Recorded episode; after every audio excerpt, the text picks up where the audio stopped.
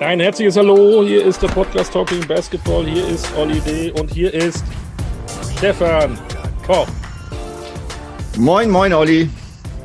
Eigentlich müsstest du hier einlaufen, eigentlich müssten wir irgendwie 57 Cheerleader haben, die da ein bisschen rumtanzen, wenn du, wenn ich deinen Namen sage, äh, das müssen wir eben auch mal hinkriegen. Ne? Allerdings beim Podcast hat eigentlich keiner was davon. Nee, das bringt gar nichts, wenn Cheerleader tanzen. Vielleicht, äh, keine Ahnung, sollte irgendjemand was singen, am besten du. Wenn du, wenn, wenn du in deine Tenorlage gehst, äh, das wäre eher was, oder? Hm, ich bin nicht so der Sänger. Der Sänger, der Singer, der Sänger. Ähm, kommen wir doch gleich zum Thema. Der zweite Podcast in diesem wunderbaren Jahr 2023. Bisher ist ja noch nicht so viel passiert. Ähm, Gott sei Dank. Wir haben ein bisher noch schönes Jahr. Ich hoffe, du auch, außer das Wetter. Ja. Oder ist bei dir schon was Schlimmes passiert? Nein. Nee, aber das Wetter, da hast du völlig recht. Äh, also, aber das können wir nicht ändern. Nein. Heute haben wir einen Gast, äh, lieber Stefan. Ähm, da wird dein Nachname komischerweise auch nochmal auftreten. Das weißt du zwar, jetzt guckst du sparsam, aber wart mal ab. Na gut. Aber nicht zum, zum Essen, sondern tatsächlich eine Person, ähm, die den Nachnamen Koch hat, wird heute eine Rolle spielen. Okay. Völlig. Dann, dann, dann, ist es wie immer so, dass du deutlich besser vorbereitet in diesem Podcast gehst, gehst als ich, weil ich, ich kann es jetzt nicht so, nicht so wirklich zuordnen. Aber ja, mach, mal, mach mal weiter, Olli. Recherche ist das halbe Leben als Journalist, das weißt du. Dann ja. ähm, heute wichtig, äh, weil ähm, No Jokes with Names. Ne? Weil er es, es hat ja schon einen Namen, da wird wahrscheinlich schon immer einiges äh, draußen gemacht und das wollen wir heute mal nicht tun, oder? Das machen wir grundsätzlich nicht. Stimmt. Und dann kommt er noch aus, nicht unbedingt aus einer Basketball-Hochburg. Nein, er kommt nicht unbedingt aus einer Basketball-Hochburg. Das ist äh, korrekt. Er ist aber schon in relativ jungen Jahren in eine Basketball-Hochburg gewechselt. Ähm, er hat ja äh, danach dann verschiedene Stationen durchlaufen, war auch äh, eine Saison im Ausland und ist, ich glaube, das kann man so sagen, einer wirklich der äh, Bronzehelden des vergangenen Sommers, denn er war ein absoluter Leistungsträger äh, in dieser Mannschaft, die die EM-Medaille gewonnen hat. Und ähm, damit lassen wir es vielleicht jetzt schon mal bewenden, bevor wir mehr sagen. Und, ja, für ähm, die, die noch raten, noch eine Hilfe. Er war der beste Dreierschütze der Eurobasket.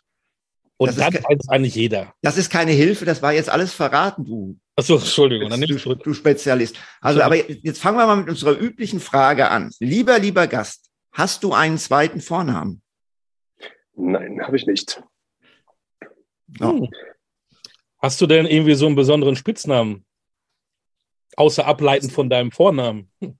nee, nicht das, also nicht, dass ich mir so bewusst bin. Nein. Vielleicht so heimlich, genau. Hin, hinter dem Rücken reden einige über. Hinterm, hinterm Rücken so wahrscheinlich. genau.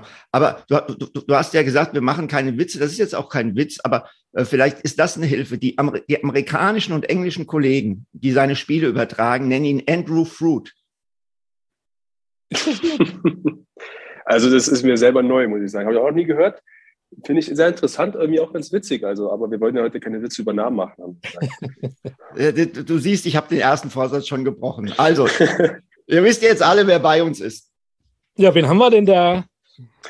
Ja, hallo zusammen. Äh, Andi Obst heute hier am Start. Andi Obst am Start. Hallo, Andi. Was hast du mit ähm, Harrison Ford, Günther Jauch und Nancy Faeser gemeinsam?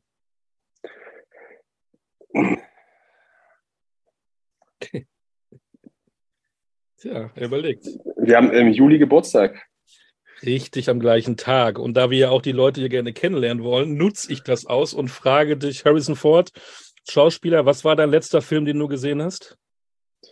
Also mit Harrison Ford, Star Wars. Ja, ohne Harrison Ford, jetzt vielleicht gestern, vorgestern im Kino, keine Ahnung. Sicario. Hast du einen Film deines Lebens? Film meines Lebens ähm, würde ich so an sich sagen, Filmreihe, alles so die Star Wars da. Star Wars, okay. Günther Jauch ist so ein Quizmoderator. Wie weit würdest du bei Wer wird Millionär kommen? 500 Euro Frage oder eine Million? ich würde auf jeden Fall die 32.000 Euro schaffen. Oh, das, das, das, ist eine Ansage. Ich, ich, ich habe letztens mal wieder geschaut und vielleicht ist das auch, vielleicht ist das auch nur mein Eindruck, aber ich hatte wirklich den Eindruck, die Fragen sind im Vergleich zu früher schwerer geworden. Es kann aber natürlich auch sein, dass ich in meinem Alter so geistig abbaue, äh, dass das der Grund des Ganzen ist. Da würde ich sagen, nee, Antwort B. Na, ich, ich, ich sage ja 32.000 Euro, weil ich glaube, äh, da habe ich eine Nachricht bekommen, dass ja diese Frage zur EM wegen den Basketballern, die war ja, glaube ich, die 32.000 Euro Frage und ich glaube, die hätte ich auch noch bewusst.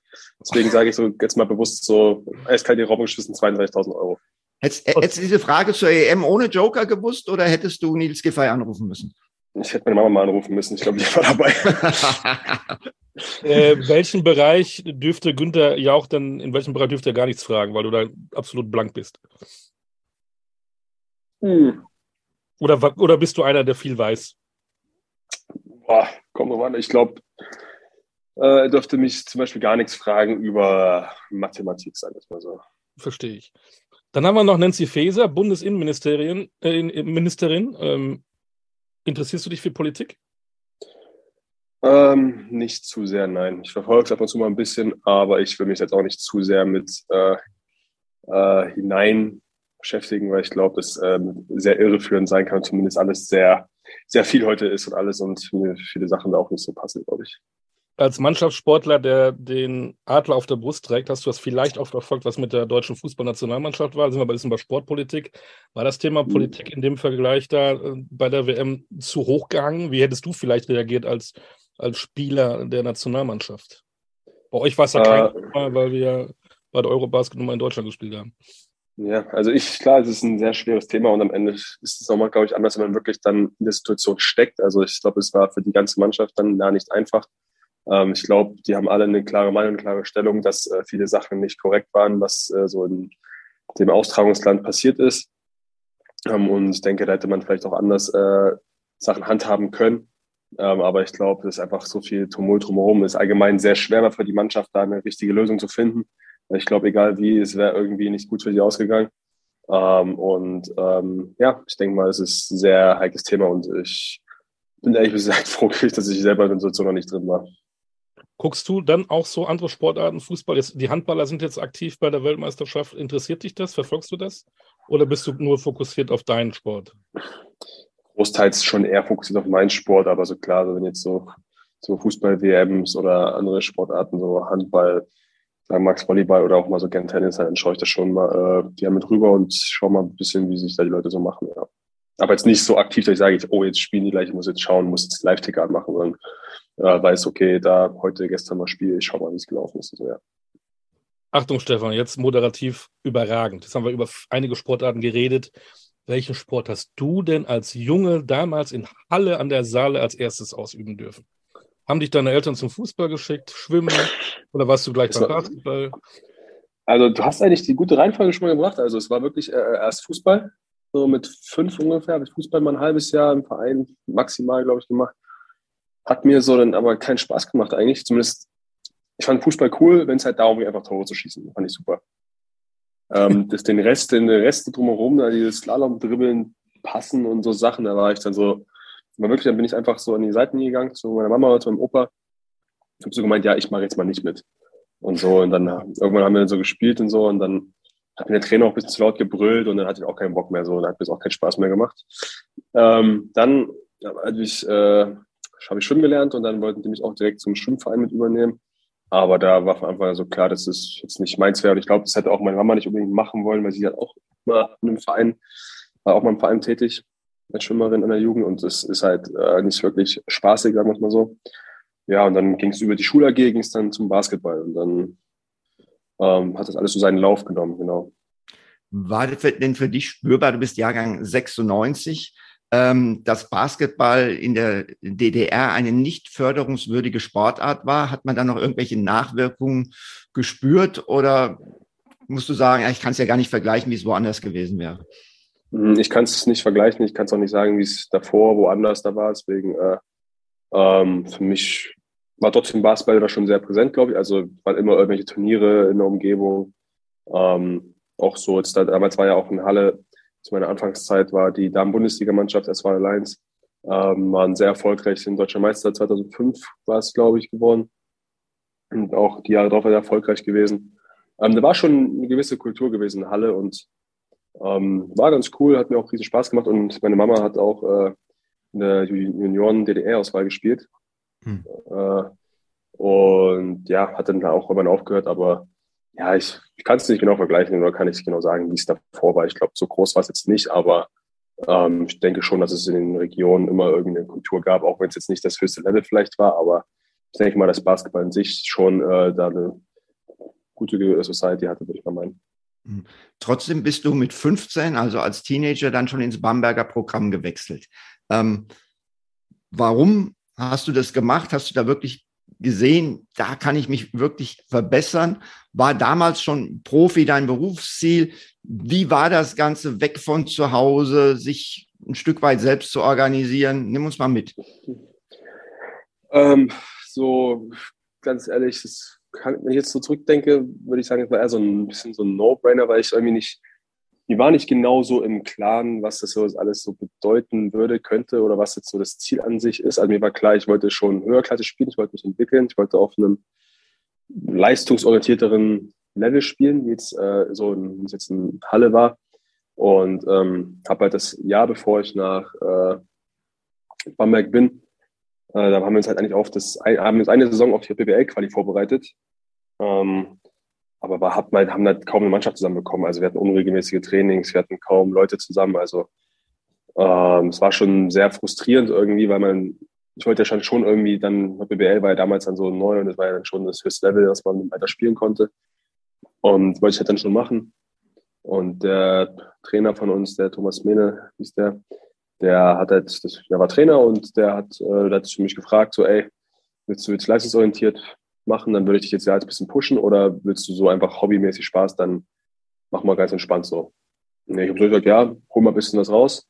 War auch nicht mal ganz, war auch nicht mal ganz witzig, war auch äh, manchmal ein bisschen, äh, glaube ich, schwierig. Also ich war, glaube ich, manchmal ein bisschen schwierig, weil ich selber es nicht gewohnt war, so mal ein bisschen gepusht zu werden, äh, mal so angenommen zu werden und hatten auch, glaube ich, ein, zwei lange Gespräche noch äh, nach, dem, nach dem Testspiel so mal gehabt und äh, meine Mama hat sich schon gefragt, wo bleibe ich denn, wo bleibe ich denn so, hat mich tausendmal angerufen. Ich war noch im Auto gesessen, sind halt mit dem Trainer so ein bisschen nicht diskutiert, aber so einfach so Sachen, er hat so Sachen mir mit auf mir gegeben, so die waren ganz hilfreich und dann kam auch relativ so kurz vom Sommer nach der ostdeutschen Meisterschaft kam dann eine Anfrage äh, vom damaligen Jugendtrainer, hauptamtlichen Trainer in Bamberg, dem Mirko Petrik. Die E-Mail hat mich eingeladen zu einem Probetraining ob ich Interesse hätte. Und dann haben wir das mal so wahrgenommen. Ich war da, habe ein Individualtraining gemacht, habe mir ein Playoff-Spiel angeschaut von Bamberg gegen Fackenbrück sogar damals. Mhm. Ähm, ja, und äh, dann haben sie mir das also vorgestellt, wie die da arbeiten und mit Jugend-WGs, was für ein Konzept die haben, um die Spieler heranzuführen ans nächste Level immer. Und klang alles sehr, sehr cool, aber ich bis damals, glaube ich, noch nicht so gecheckt, realisiert, dass es jetzt direkt drauf zugeht, jetzt mal irgendwann selber auf dem Feld zu stehen da unten, sondern ich war erstmal so ein Moment, dass ich dachte so, ich will einfach jetzt im Moment einfach hoch spielen, so zumindest gut spielen, mich entwickeln und schauen. Ich denke mal, als ich dann wirklich im Auto saß, zu dem Zeitpunkt, wo es dann hieß, ich ziehe da jetzt einen, der WG, da habe ich so gedacht, wow, warte mal, stopp. Also ich, ich fahre da jetzt hin mit den Gedanken, aber zumindest kann es sein, dass ich vielleicht auch gar nicht mehr zurückkomme. So. Also jetzt so, wie man es sich vorher gewohnt war von zu Hause und dann ja, hat es also seinen Lauf genommen und mit der Zeit hat es dann alles mehr und mehr entwickelt und dann wurde das Ziel immer klarer. Mhm. Ich muss einmal einhaken, der Stefan war ein bisschen zu schnell. Wir wollten ja auflösen, dass äh, eine Person namens Koch auch eine Rolle gespielt hat in deinem Leben. Äh, klär uns mal auf, das war vorher, bevor du dann. Ah, ja, ja, ja. genau, Vorname die, Sigrun. Genau, die Mary, die Frau Koch. Äh, ja, ähm, war meine erste Trainerin im Verein ähm, Frau Koch. Und ja, also auch heute noch mal ganz guten Kontakt mit ihr. Ähm, schreibe ab und zu mal durch, zumindest sie schreibt immer viel gerne mal Nachrichten.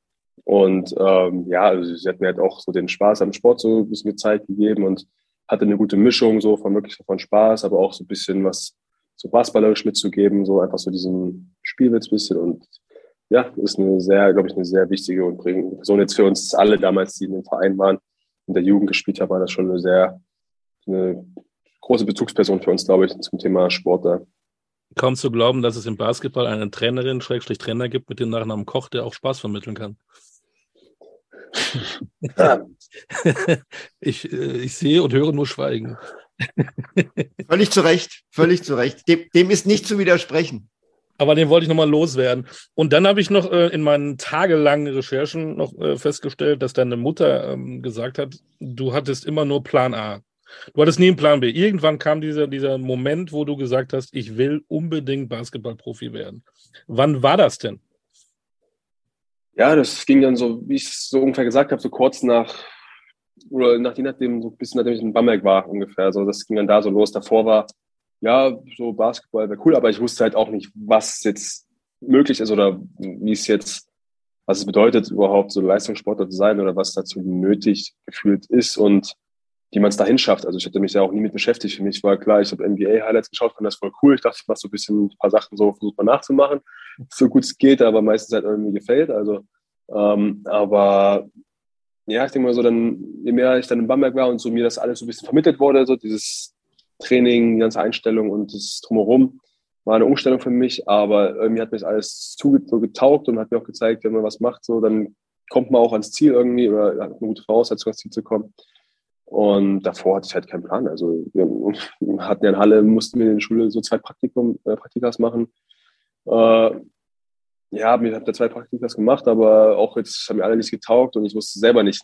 Ich meine, okay, ich war auch noch stockjung und da weiß man auch nicht, was man später mal machen möchte. So unbedingt, was man jetzt so arbeiten möchte oder lernen möchte, keine Ahnung. Deswegen hatte ich das nie so eine Vorstellung. Dann war halt relativ schnell klar, ja, wäre halt am simpelsten, wenn es mit Basketball irgendwie klappt, ne? Und dann findet man schon irgendwas.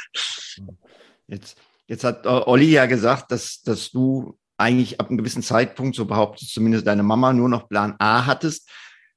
Dann hast du mit 18 in Bamberg in der BBL debütiert, du hast mit 18 im Eurocup debütiert. Denkt man dann, alles richtig gemacht äh, oder kann man in dem Alter schon abschätzen, wie viel Arbeit eigentlich noch vor einem liegt? Ähm, unterschiedlich, glaube ich. Das ist, ich glaube, sehr unterschiedlich. Es ist wichtig, dass in dem Alter klar ist, man so merkt, ey krass, man ist jetzt hier, hat jetzt hier sein erstes Spiel im Eurocup oder in der Bundesliga gemacht. Aber es ist auch erst der Anfang so. Es ist halt der erste kleine Schritt wirklich. Also es ist nur, wenn man jetzt da einmal einen Fuß aufs Feld gesetzt hat, heißt nicht jetzt da eben sich jetzt eine Karriere, so sagt man mal. Ähm, und ich denke mal, das ist halt, manche Spieler können es halt auch nicht wissen, glaube ich. Weil, oder junge Menschen können es nicht wissen, weil sie es irgendwie nie mal vermittelt bekommen haben oder ähm, dem wurde immer irgendwie vielleicht äh, der Himmel versprochen, aber mussten halt nicht wirklich viel machen. Deswegen ist es, glaube ich, manchmal schwer für Spieler einzuschätzen, was das so bedeutet oder so. Ähm, deswegen äh, am Ende war mir schon bewusst, dass ich da noch viel vor mir habe und ähm, hatte auch damals in Bamberg einen Trainer dann, also bei Bose in, in der ersten Liga, war dann mein Trainer auch sehr darauf äh, besinnt, dass man immer trainiert und zufrieden ist und als junger Spieler eh nie aufhören sollte zu trainieren. Und äh, das hat mir auch sehr geprägt und von dem war mir bewusst so, also es geht immer besser. Was heute, was heute reicht, reicht nicht morgen. Mhm. Also das hast du schon relativ früh realisiert. Ähm, ja. Du bist dann nach Gießen ausgeliehen worden, äh, ich glaube es war 2016. Ähm, ja.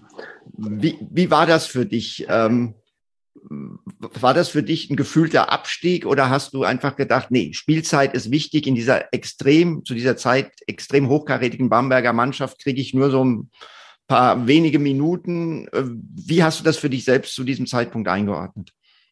Ähm, ja, das habe ich ja auch selber so mit mir eigentlich gewünscht, mich ausleihen zu lassen. Also zumindest hab ich, haben wir das so besprochen, es ist ab und zu mal zum Thema geworden.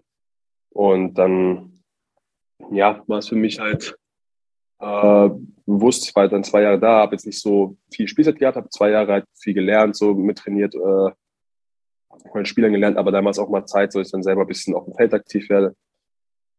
Da war für mich klar halt, okay, dann suche ich mir halt eine Option, wo ich halt mehr spiele, einfach so die Erfahrung sammeln kann und dann äh, kam ich halt mit Gießen zustande und war halt auch dann echt froh, da in Gießen zu sein. Äh, hat mir, glaube ich, sehr gut getan, als erstes Jahr mit Minuten. Und ähm, ja, von daher war das eigentlich so sehr bewusst gemacht. Mhm. Mhm. Bewusst gemacht. Danach kam Gotha-Erfurt. Ähm, das war, glaube ich, schon nicht mehr auf Leihbasis, richtig? Oder war das auch noch auf Leihbasis? Nee, das nicht mehr. Ne. Das war nicht mehr auf Leihbasis. Also das, das heißt, du warst wieder frei und dann hast du diese Entscheidung getroffen. Du hast vorhin mal gesagt, ähm, als du nach Bamberg bist, oh, vielleicht komme ich nicht mehr äh, irgendwie zurück, hat die Nähe zu nach Hause irgendeine Rolle bei dieser Entscheidung gespielt oder war die rein sportlich getragen? Die war rein sportlich getragen. Also klar war halt das Plus dabei, dass es Nähe Heimat ist, aber an sich war es rein sportlich für mich äh, gesehen, weil ähm, klar, ich hatte, hatte noch ein Jahr in Bamberg-Vertrag, aber in Bamberg war die Situation anders und ich habe jetzt auch jetzt nicht so gesehen, ich sage, dass ich viel, viel mehr spielen werde. Und in Erfurt hat sich eine Situation angeboten jetzt für viele, vor allem auch für mich, wo ich sage, ey, das ist jetzt eine Saison, wo ich halt wirklich spielen kann und so ein bisschen mich ausleben kann und äh, wirklich mal auf einen Minuten spielen kann, die ich so in einer Rolle vorher vielleicht noch nicht spielen hätte können oder woanders hätte nicht spielen können. Von daher war für mich eigentlich war brutal klar, dass ich halt da hingehen werde.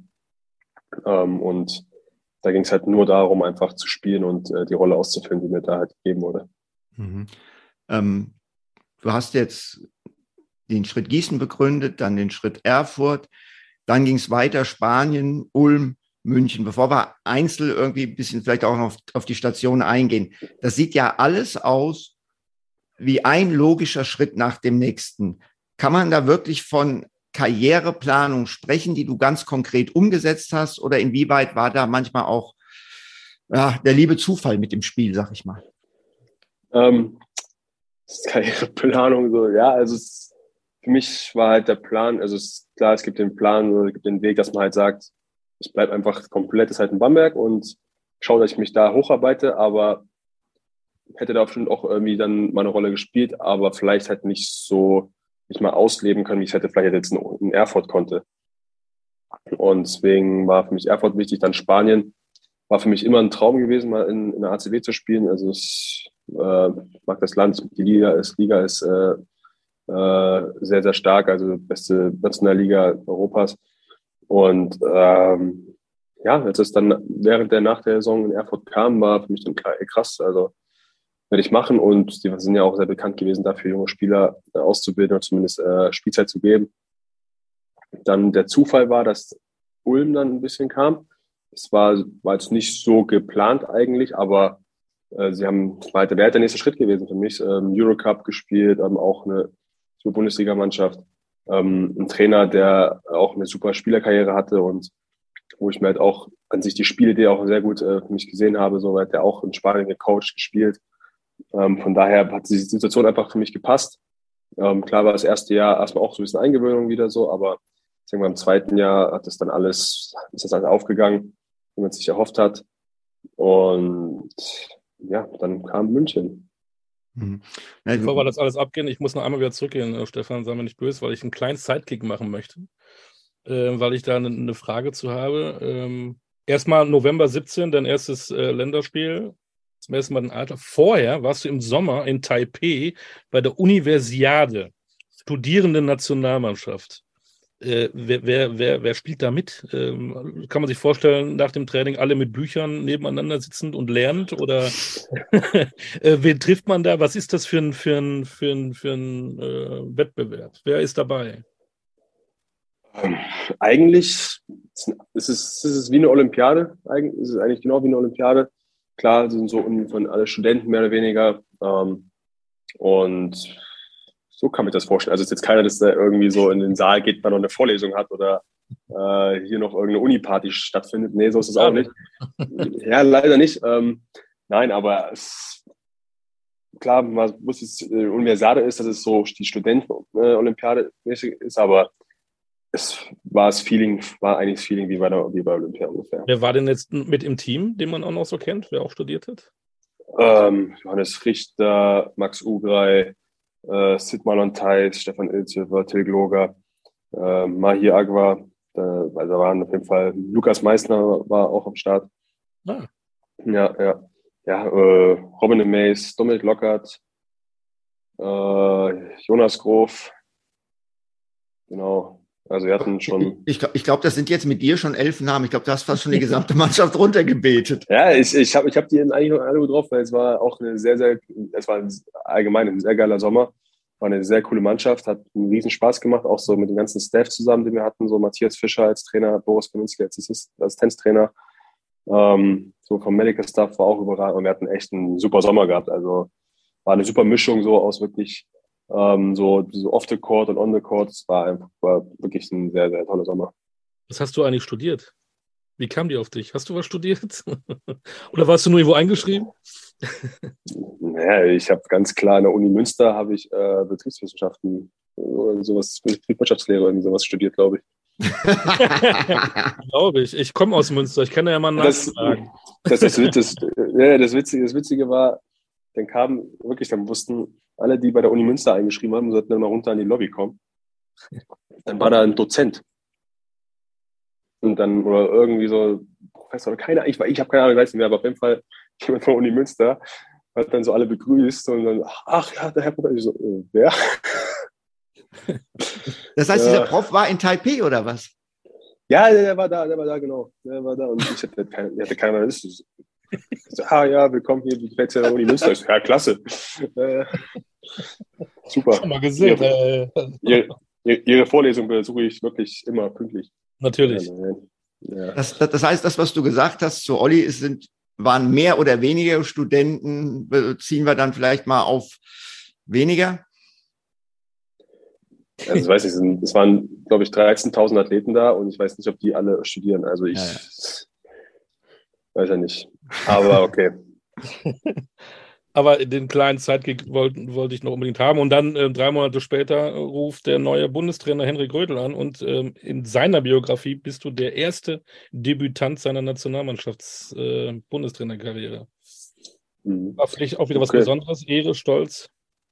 Ja, voll. Also es war für mich auch immer ein Traum äh, für die A-Nationalmannschaft zu spielen und ähm, da mal aufzulaufen.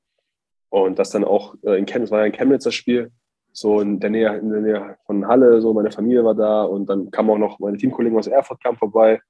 Es war schon sehr, sehr cool. Es war auch echt ein cooles Spiel, lief auch so ganz gut für mich und äh, war natürlich was ganz Besonderes und das dann so da den, zu dem Zeitpunkt den Traum davon erfüllt zu haben, ist, äh, hat schon sehr stolz gemacht. Und dann bist du dann, da sind wir jetzt aber nach Spanien gegangen. Ähm, wie heißt der Verein? Obra, Obradairo. Obradoiro. Ich musste nachgucken, Santiago de Compostela, ein ganz äh, kultureller, geschichtlicher Ort.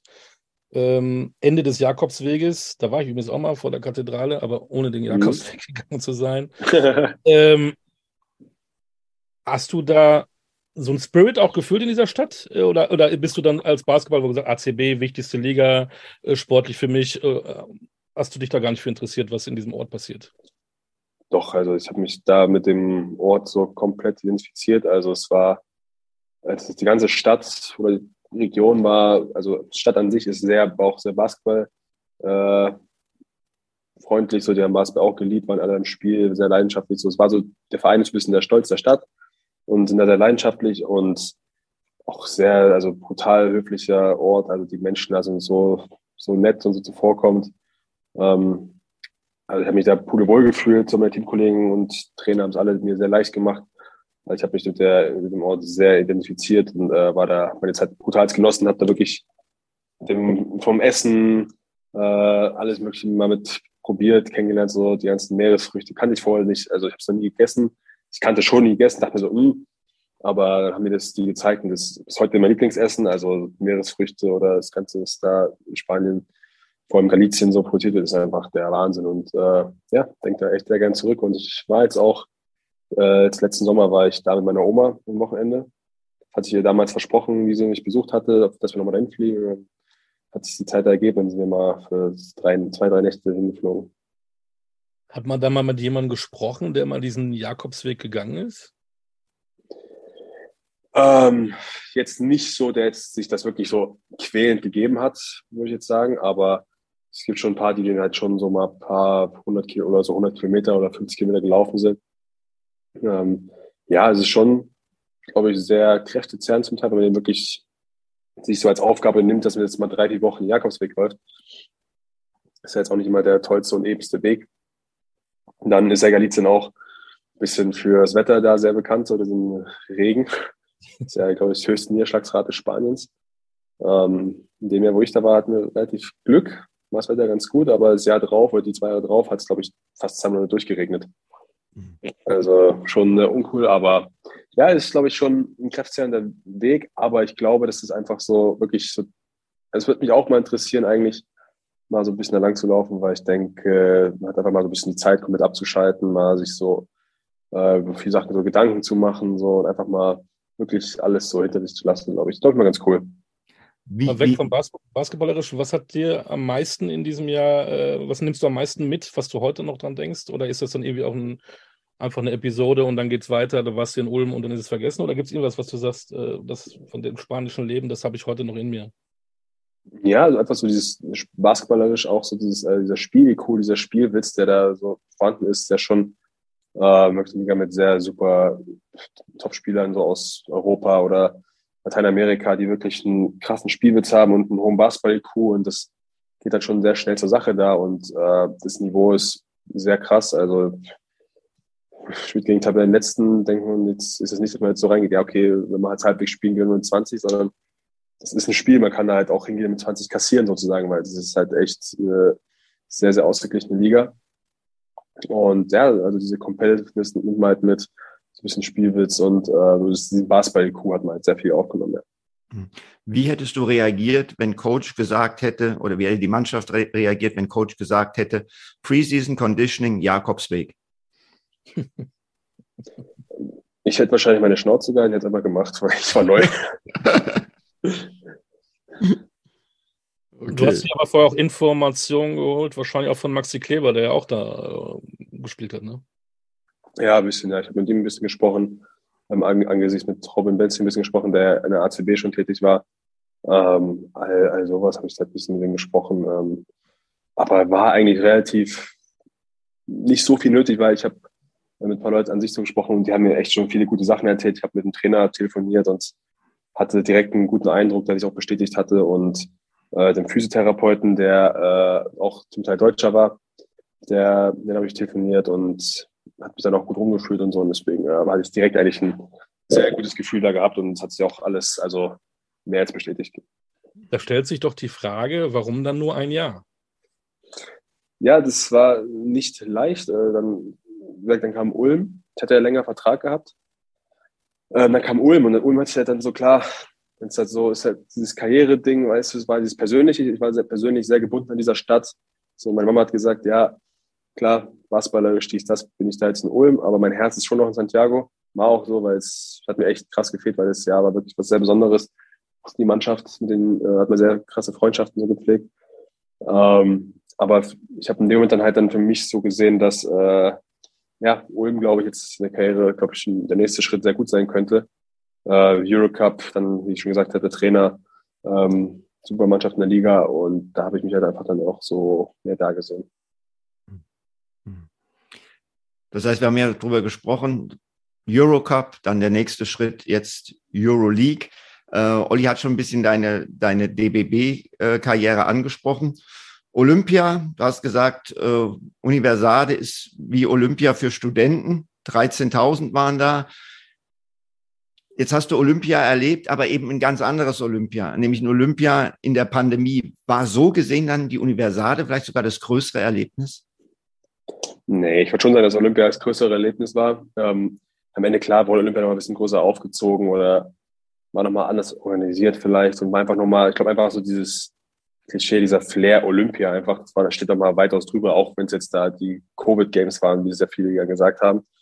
Ähm, aber trotzdem einfach so, dass mal erlebt zu haben, so Olympia, dieses, diesen olympischen Spirit, ähm, ist schon sehr, also sehr krass gewesen und ähm, diesen Traum irgendwie so erfüllt zu haben, was jetzt auch jetzt nicht wirklich unbedingt auf der Agenda in dem Moment stand, weil ich glaube, viele haben jetzt nicht damit gerechnet oder viele haben das so abgesprochen, weil der Sommer war ja schon ein bisschen durchfahren gewesen.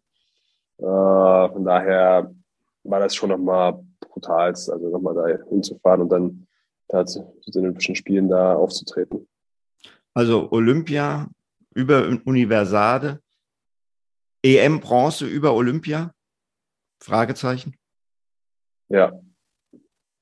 Ja. Ausrufezeichen. ja. Ja, definitiv. Also Olympia war krass, sind zwei verschiedene Sachen so, aber bei der Heim-EM dann Bronzemedaille zu holen und das ist schon nochmal noch mal ein bisschen weiter oben auf jeden Fall.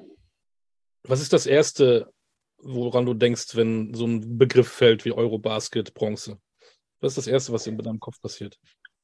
Boah, da muss ich so an Momente denken, so wie Griechenland, äh, was da abging der Halle oder allgemein, was so in Köln passiert ist.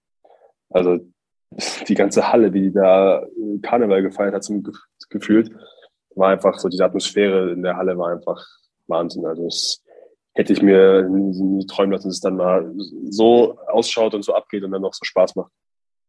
Viele sagen ja, der Andi Obst ist mehr auch so ein ruhiger Typ, aber man hat ja auch da gesehen bei der Eurobasket, dass du auch aus dir rauskommen kannst, wenn du so einen Dreier versenkst und ein bisschen da ausflippst. Hast du dich da auch noch ein bisschen weiterentwickelt? Auch emotional? Wenn du dich dann selber mal beobachtest, denkst, oh, das bin ich, ich, Wahnsinn. Ja, ich denke schon so ein bisschen. Also ja, ich bin ja schon so ein bisschen ruhiger Typ. So, mehr oder weniger jetzt nicht so diese Emotionen zeigen, weil ich da, keine Ahnung, versuche da immer eigentlich mehr so ein bisschen im Spiel zu bleiben, so, aber klar, bei so einer EM, das ist halt dann einfach nochmal so dieses Do or Die. Es ist jetzt pushen und das in Berlin mal das erste Spiel jetzt auch nicht so die Wahnsinnsstimmung, wenn man nochmal zurückdenkt. Und ich glaube, im zweiten ist, also das gegen Griechenland war einfach nochmal was ganz anderes, weil jetzt ist jetzt so, ein, so eine Chance, wir können jetzt hier brutal Favoriten äh, einfach mal rauskicken und ähm, wir haben so einen krassen Start hingelegt und ich denke mal, jetzt müssen wir aber Feuer bringen und da ich denke mal, hat jeder einfach irgendwie Feuer geben, irgendwie die Fans mitzureißen und ja, das hat dann einfach nochmal immens gepusht und alles mitgegangen und es war halt, ja, hat einfach jeder den Strang gezogen und dann hat ich auch mal ein bisschen äh, Emotionen herausgebrüllt. Man hat's gesehen. Also was, was du jetzt sagst, das deckt sich sehr mit, ich habe äh, Chris Senkfelder interviewt, äh, glaube ich, im letzten Spiel des alten Jahres, wo es so ein Jahresrückblick war. Und da habe ich ihn auch zu seinen EM-Erlebnissen befragt. Und er war ja einer, der nun wirklich nie sonderlich viel gespielt hat, aber der hat wirklich glänzende Augen gekriegt. Ähm, das war schon wirklich ein, ein ganz besonderes Feeling. War das schon in der Vorbereitung spürbar, dass ihr so eng sein würdet oder ist das gewachsen von Erfolg zu Erfolg? Ähm, ich glaube, wir haben am Anfang schon gespürt, dass wir, dass wir sehr eng sind, dass wir, denke ich mal, auch aus 2019 gelernt haben oder lernen wollten, auf jeden Fall. Ähm, und dann gab es natürlich auch so ganz normal auch wieder ein, zwei Rückschläge, zumindest Fragezeichen, äh, Verletzungen. Ähm, er spielt nicht, er wird nicht spielen. Spielt er, kommt er noch zurück? Es war, glaube ich, schon nicht einfach und dann äh, wir hatten auch ein bisschen außen rum gelesen, so, ja, okay, jetzt keine guten Neuigkeiten, also könnte eine kurze EM werden für uns. Ähm, und ich denke mal, wir waren halt so, ey, sollen sie labern, sollen sie erzählen, was sie wollen, wir machen so unser Ding. Und ja, ich denke mal, wir haben dann auch, als wir dann ersten ein, zwei Spiele, dann klar, je, mehr Spiele wir hatten und je mehr dann erst Spiel hatten, ist das Selbstvertrauen natürlich gestiegen. Wir sind immer zusammengewachsen, weil wir so gemerkt haben, ey, wenn wir einfach zusammenspielen, wenn wir unser Ding machen und nichts die Mannschaft reinlassen, dann kann uns eigentlich keiner stoppen. So. Hm. Wie ist denn dann die, oder wie gehst du mit der Erwartungshaltung um oder auch dieses Team, weil jetzt haben wir ja in diesem Jahr eine WM. Es erwarten natürlich alle, ah, die Jungs, die, das hat ja super geklappt, jetzt machen die es von schon wieder. Ist ja auch nicht so leicht, das alles wieder, ähm, Erfolge auch wieder zu beweisen. Ja, das ist jetzt klar, jetzt kommt jetzt natürlich nochmal ein bisschen, äh, keine Ahnung, Druck oder so ein bisschen Erwartungshaltung mit, weil erstmal so ein bisschen das zu bestätigen, was wir jetzt letztes Sommer erreicht haben. Ähm, vielleicht natürlich auch das nochmal mehr anzugreifen. Also es ist eine WM, die ist natürlich auch nicht simpel und einfach. Ähm, wird auch, glaube ich, eine sehr umkämpfte Weltmeisterschaft werden, weil ich denke mal, die Konkurrenz jetzt sehr breit geworden ist international. Ich denke mal, es ist nicht mehr so, oder es war es nie so, aber äh, jetzt alle Nationen haben irgendwelche Top-Spieler, die wirklich ein Spiel entscheiden können. Also das ist schon, glaube ich, sehr ausgeglichen da. Und für uns ist klar, das Ziel, dass wir da als Mannschaft erstmal wieder zusammenkommen, alle gesund sind und dann halt äh, Sachen nicht auf die leichte Schulter nehmen, sondern wirklich wieder fokussiert äh, als Mannschaft an die Sache herangehen. Stichwort Erwartungshaltung. Du bist ja eben seit 2021 äh, beim FC Bayern. Da ist, glaube ich, Erwartungshaltung, das ist, äh, da gibt es nur eine Erwartung, jedes Spiel zu gewinnen. Das kennen wir aus dem Fußball, ist aber beim Basketball nicht anders. Wie gehst du mit sowas um? Ähm, eigentlich, ja, also es ist klar, selbstverständlich, dass es so der erwartet wird oder es ist, ist mir bewusst. Ähm, aber das ist jetzt nicht, was jetzt mir jetzt so, ich jetzt jeden Tag dann denke, so, oh mein Gott, oh mein Gott, wir müssen jetzt gewinnen. Nein, es ist, es ist einem mehr bewusst, wenn man zum FC Bayern wechselt, dann ist er so bewusst, dass es dann eine Erwartungshaltung ist, dass man halt, es erwartet, dass man gewinnt, zumindest Erfolge feiert auf lange Sicht. Und von daher ähm, ist es halt so eingebrannt bei mir und macht deswegen keinen Stress, sondern es ist halt so eine tägliche Herangehensweise, die einfach so automatisch ist, dass man halt jeden Tag das Maximum äh, rausholt. Du kennst ja Andrea Trinchieri aus Bamberg. Ähm, was hast du jetzt im Vorfeld äh, bevor du nach München gewechselt bist, von der Zusammenarbeit mit ihm für dich erwartet und was davon hat sich erfüllt? Ähm, ja, also es war für mich schon eigentlich mehr oder weniger klar, so was er, was er so wollte. Er war von mir, vor allem zum ersten Jahr so ein bisschen dieses Catch and Shoot oder Dreier-Spezialist mehr oder weniger. Ähm, defensiv soll jetzt halt so keine große Blödsinn machen gefühlt. Ja, ich denke mal, das hatte ich auch soweit ganz gut hinbekommen. Ich hatte halt ein bisschen im Jahr viel so Corona rausgehauen. Es war ein bisschen ärgerlich, ich hatte eine ganz gute Vorbereitung gespielt und dann so kurz vor Saisonbeginn hatte ich Corona gehabt, dann hatte ich, musste noch länger draußen bleiben wegen Herzmuskelentzündung. Habe echt lange gebraucht, um wieder fitnessmäßig so reinzukommen und es hat mein Körper nicht ganz so gut weggesteckt alles. Dann war ich einigermaßen wieder fit, würde ich mal meinen. Äh, auch nicht in Topform, aber ich konnte irgendwie spielen. Äh, dann hatte ich nochmal Corona gehabt, also es war so ein bisschen durchgezogen. Also ich war fitnessmäßig nicht auf dem Stand, wo ich sein wollte, weil ich war wirklich, bin einmal runtergelaufen und war irgendwie am Pumpen. Also ich wusste auch nicht, wo ich meine Energie so einteilen sollte. Sehr für Offensive, Defensive. Klar, ich nehme sie für die Offensive mit. ähm, aber ähm, ja, das war alles nicht so einfach und war dann auch froh, dass ich jetzt den Sommer ganz gut nutzen konnte und äh, auf einem anderen Fitnessstand endlich wieder bin. Hm. Du, du hast gesagt, äh, Catch and Shoot Dreier äh, in der Verteidigung keinen Mist machen. Mein Eindruck ist, dass du sehr erfolgreich weitere Facetten deinem Spiel hinzugefügt hast. Ich glaube, dass das ist, was heißt, ich glaube, ich nehme es zumindest so wahr, dass du besser verteidigst als früher, dass du den Ring aus dem Dribbling deutlich äh, besser äh, attackierst. Wir haben darüber gesprochen, deine Karriere, da waren viele bewusste Entscheidungen dabei. Hast du für dich auch bewusst gesagt, ich muss mein Spiel breiter aufstellen und daran gearbeitet? Erstmal danke, Coach. Ähm, na ja, klar. Also ich war, war immer klar, so der Dreier an sich erstmal ist also was mache ich, wenn ich nur Dreier schmeißen kann, das werden Verteidiger wissen und dann, was mache ich dann dagegen? So, ich, das bringt mir einen Dreier, wenn die mich zudecken, aber ich keine Kontakte mehr oder weniger habe und ich war immer schon eigentlich so drauf fixiert, einfach so schon viele Facetten auszubilden, so, so am Drive mäßig oder ein bisschen Midrange. Also was so ein bisschen das Pick and Roll, dass ich so ein bisschen auch mal da ein Pick and Roll spielen kann und dann halt vielleicht mal den richtigen Pass finde. Einfach so Sachen, einfach so ein relativ kompletteres Paket so sich anzueignen. Jetzt nicht, dass ich jetzt hier alles komplett 90 Prozent mache, aber dass ich in jeder Situation irgendwie eine Antwort habe. Und das war für mich halt immer das Wichtigste. Und habe ich immer selber dran gearbeitet, habe mir Sachen angeschaut, aber da haben auch viele Coaches so Wert drauf gelegt und die mit mir dran gearbeitet haben. Und von daher war, äh, ist mir das schon wichtig, weil es eine U-League halt sehr wichtig ist, halt gegen jede mögliche Aktion irgendwie vielleicht mal eine äh, Gegenattacke zu haben. Mhm. Jetzt bist du ja jemand, der aber trotzdem natürlich in erster Linie als Werfer wahrgenommen wird. Wenn man mit jungen Spielern redet und die fragt, was willst du am liebsten verbessern? Woran soll ich als Coach mit dir arbeiten? Hörst du bei 95 Prozent der Kinder der Wurf. Nun gibt es kaum jemanden in Deutschland, kaum jemanden in Europa, der den Basketball so gut wirft wie du. Was kannst du diesen jungen Menschen mit auf den Weg geben? Was ist wichtig beim Wurftraining? Wie trainierst du Wurf? Nimmst du normal nur Serien Machst du alles spielnah? Wie bekommt man so eine Range in den Wurf, wie du sie hast? Äh, das sind ja, das sind ja alles Fragen, die sich diese Kinder und Jugendlichen stellen. Ja, ich denke mal von Anfang an sich halt erstmal so gute Basics aneignen, die man halt, mit denen man sich selber wohlfühlt und die man halt wirklich sich so verinnerlicht, dass die einfach so automatisch sind. Ähm, und die ist halt dann wirklich immer wieder verinnerlichen und dann wirklich äh, viele Wiederholungen werfen und dann je mehr Wiederholung man hat und man ein Gefühl für bekommen hat, ist auch wieder wichtig, dann wieder aus der Gefühl, äh, Komfortzone ein bisschen rauszukommen, sozusagen aus der Bewegung, äh, spielnah oder man macht sich Challenges, dass man Serien wirft oder man wirft ein paar, wenn du jetzt den paar musst du zurück. Äh, man muss ja dann auch challengen, um einfach auch dann im Kopf mental halt natürlich auch so stark zu bleiben, wenn jetzt mal eine Serie mal nicht läuft, so, dann ist halt jetzt dann auch Quatsch, sich dann den Kopf zu zerbrechen. Ähm, von daher ist wichtig einfach so wirklich an allen Sachen dann arbeiten am Wurf. Wie gesagt, wichtig ist erstmal so der Grundstein, die, die Basics, sich äh, den Kopf so einschweißen, dass man wirklich sich dann im Schlaf locker flockig das Ding mal raushauen äh, könnte, äh, ohne sich doch vorher so nachzudenken, okay, ich muss jetzt den Arm noch reinstellen, muss jetzt da noch äh, in die Knie gehen, Schulter vor, so mäßig. Ähm, muss einfach automatisch sein. Und dann wirklich Wiederholungen, Wiederholungen und dann auch immer mal wieder aus der Komfortzone so übers Limit gehen und auch mal gerne übertreiben, so schnell werfen oder wirklich von weit weg oder auch, was habe ich diesen Sommer ab und zu gemacht mit dem äh, einem Assistenztrainer von Nationalmannschaft, äh, einfach so aus der Corner aus dem Ausgeschmissen so. Es ist so, es sind nicht verrückte Sachen, aber es ist einfach mal so für, für, für den Kopf und fürs Gehirn mal was anderes, ein anderer Reiz. Und ich denke mal, das ist sehr, sehr wichtig. Mhm. Merkst du eigentlich beim Warmmachen vor einem Spiel, ob du alle versenkst oder alle daneben wirfst? Merkst du das schon sofort oder?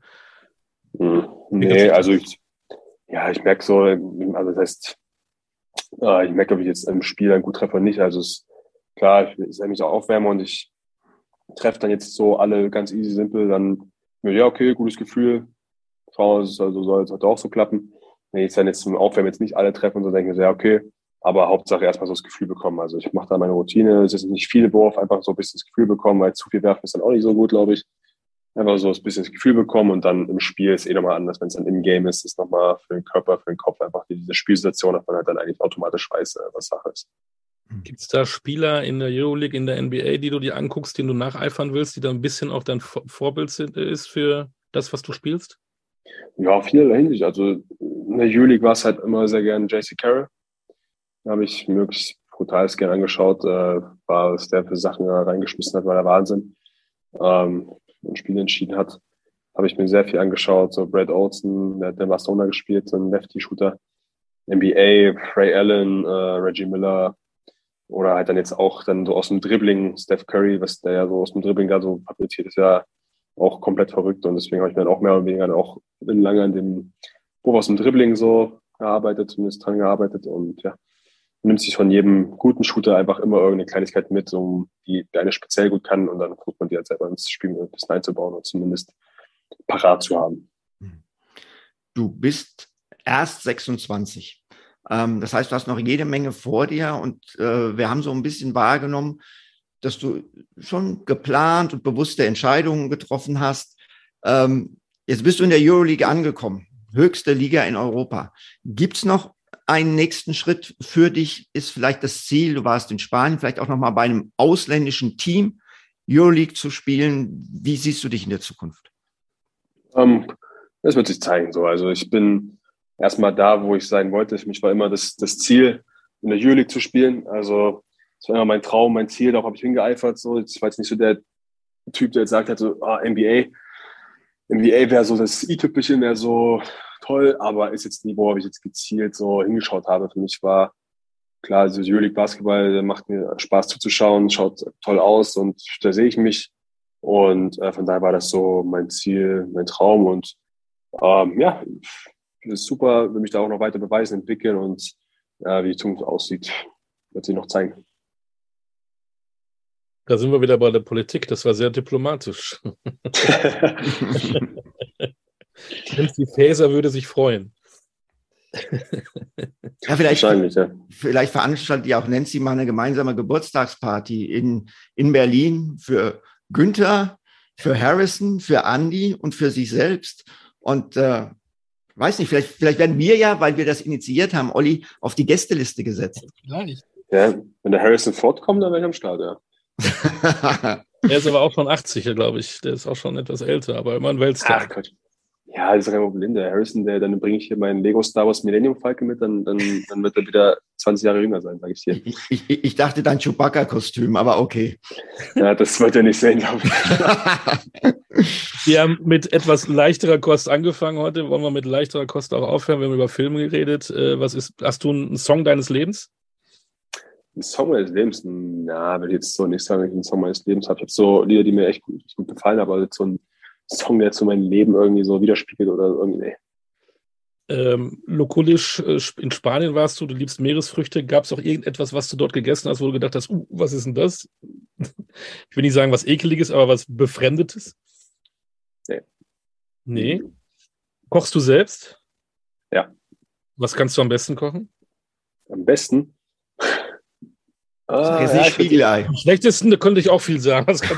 Am besten, ich glaube, also wenn also, du uns ich, beiden jetzt einladen würdest zum Essen, ne, die wir ja, anbieten, was würdest du für ja. uns kochen? Ich, ich würde eine Paella machen. Oh, stark. Mhm. Ja, ich habe mir. Also, ja, ist das nicht leicht. Ja, das, ich mache mach Kochen, macht, ja, es geht eigentlich. Koch macht mir auch echt sehr Spaß. Also ich koche wirklich gern und äh, habe mir das während Corona, wo jetzt nichts ging, habe ich mir das halt ein bisschen mehr oder weniger angeeignet, zumindest mehr und viel ausprobiert. Ja, weil habe halt auch viel spanische Küche halt dementsprechend auch gemacht. Deswegen auch Paella und halt verrückte Sachen gemacht und so. Aber so, so ja, ich würde dann schon auf jeden Fall so in das eher spanische, mediterrane Tapas-mäßig alles so eingehen. Gut, aber das, das, wäre, wenn ich dich richtig verstanden habe, dann keine Fleischpaella, sondern bei dir eher eine Fisch- oder Meeresfrüchte-Paella, richtig? Nee, ich würde dann schon äh, klassische machen. Mhm. Eine klassische Valenciana mit, mit äh, Hähnchen, mit Hähnchen, aber ich weiß nicht, ob das, wie sich hier so ankommt. müsste rein, ne? Müsste Kaninchen. Ja, ka ka ja Kaninchen, Kaninchen und Hähnchen, aber Kaninchen, weiß ich nicht, ob das jetzt so ankommt bei Leuten. Ich habe selber auch noch nie gekannt, also habe ich schon, aber nie selber gemacht. Ähm, liest du was, wenn ja, was? Was ist dein, hast du auch so ein Lieblingsbuch? Gibt es da was? Liest du Krimis? Liest du mehr Biografien? Ähm, ich habe klar viel gelesen, ich habe ein paar Biografien gelesen, sonst ab und jetzt letzter paar Romane, letztes Jahr zwei, drei Romane mal gelesen. Jetzt momentan lese ich gerade ein bisschen weniger. Mir hat jetzt zu Weihnachten ein Kumpel äh, ein Buch geschrieben, was ich jetzt demnächst anfangen werde. Äh, das heißt Quality Land. Es geht so ein bisschen. Marc-Uwe Kling. Marc-Uwe Kling. Ah ja, da weiß ich immer Bescheid, genau, ja. Das werde ich mir ja. mal äh, lesen. Ähm, Stefan, du kannst es ja vorlesen, dann hat ähm, an den Hörbuch. Ja, ähm, du kannst das, kannst das schon mal spoilern. Da kann ich mir sparen. äh, was ist deine größte Macke? Eine größte Macke? Mhm. Boah. Müsste meine Freundin fragen. Weiß nicht, Nächster Podcast, Folge 2 mit deiner Freundin. Mal gucken, wie lange das ja. dauert. Aber wenn sie, wenn sie über seine Macken spricht, dann kommen wir wahrscheinlich auf über sechs, sieben Stunden. Hallo, jetzt, jetzt, nein. Das war jetzt nicht nein. nett. Ja. Macken. Bist du eitel? Äh, bist du ein Chaos-Typ? Bist du ein Ordnungstyp? Bist du irgendwo Spießer? Bist du ein Chaot? Fragen über Fragen.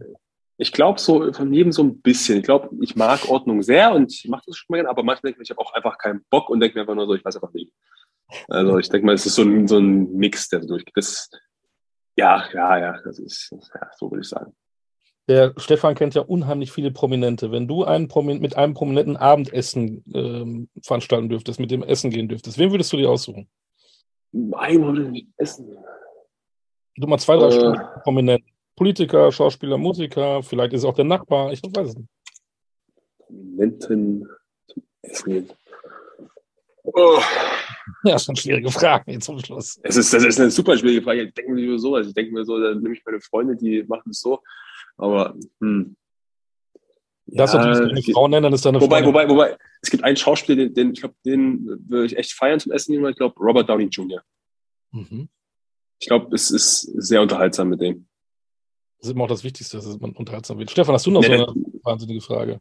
Ich habe ich hab keine wahnsinnige Frage mehr. Nein, für die wahnsinnigen Fragen bist doch äh, normalerweise du zuständig. Von daher, äh, nee, ich habe keine wahnsinnige Frage mehr. Ich äh, früher, früher zu, zu meiner Kindheit gab es eine Anwaltsserie aus den USA, die hieß Petrucelli. Du bist in dem Alter, du müsstest das auch noch kennen.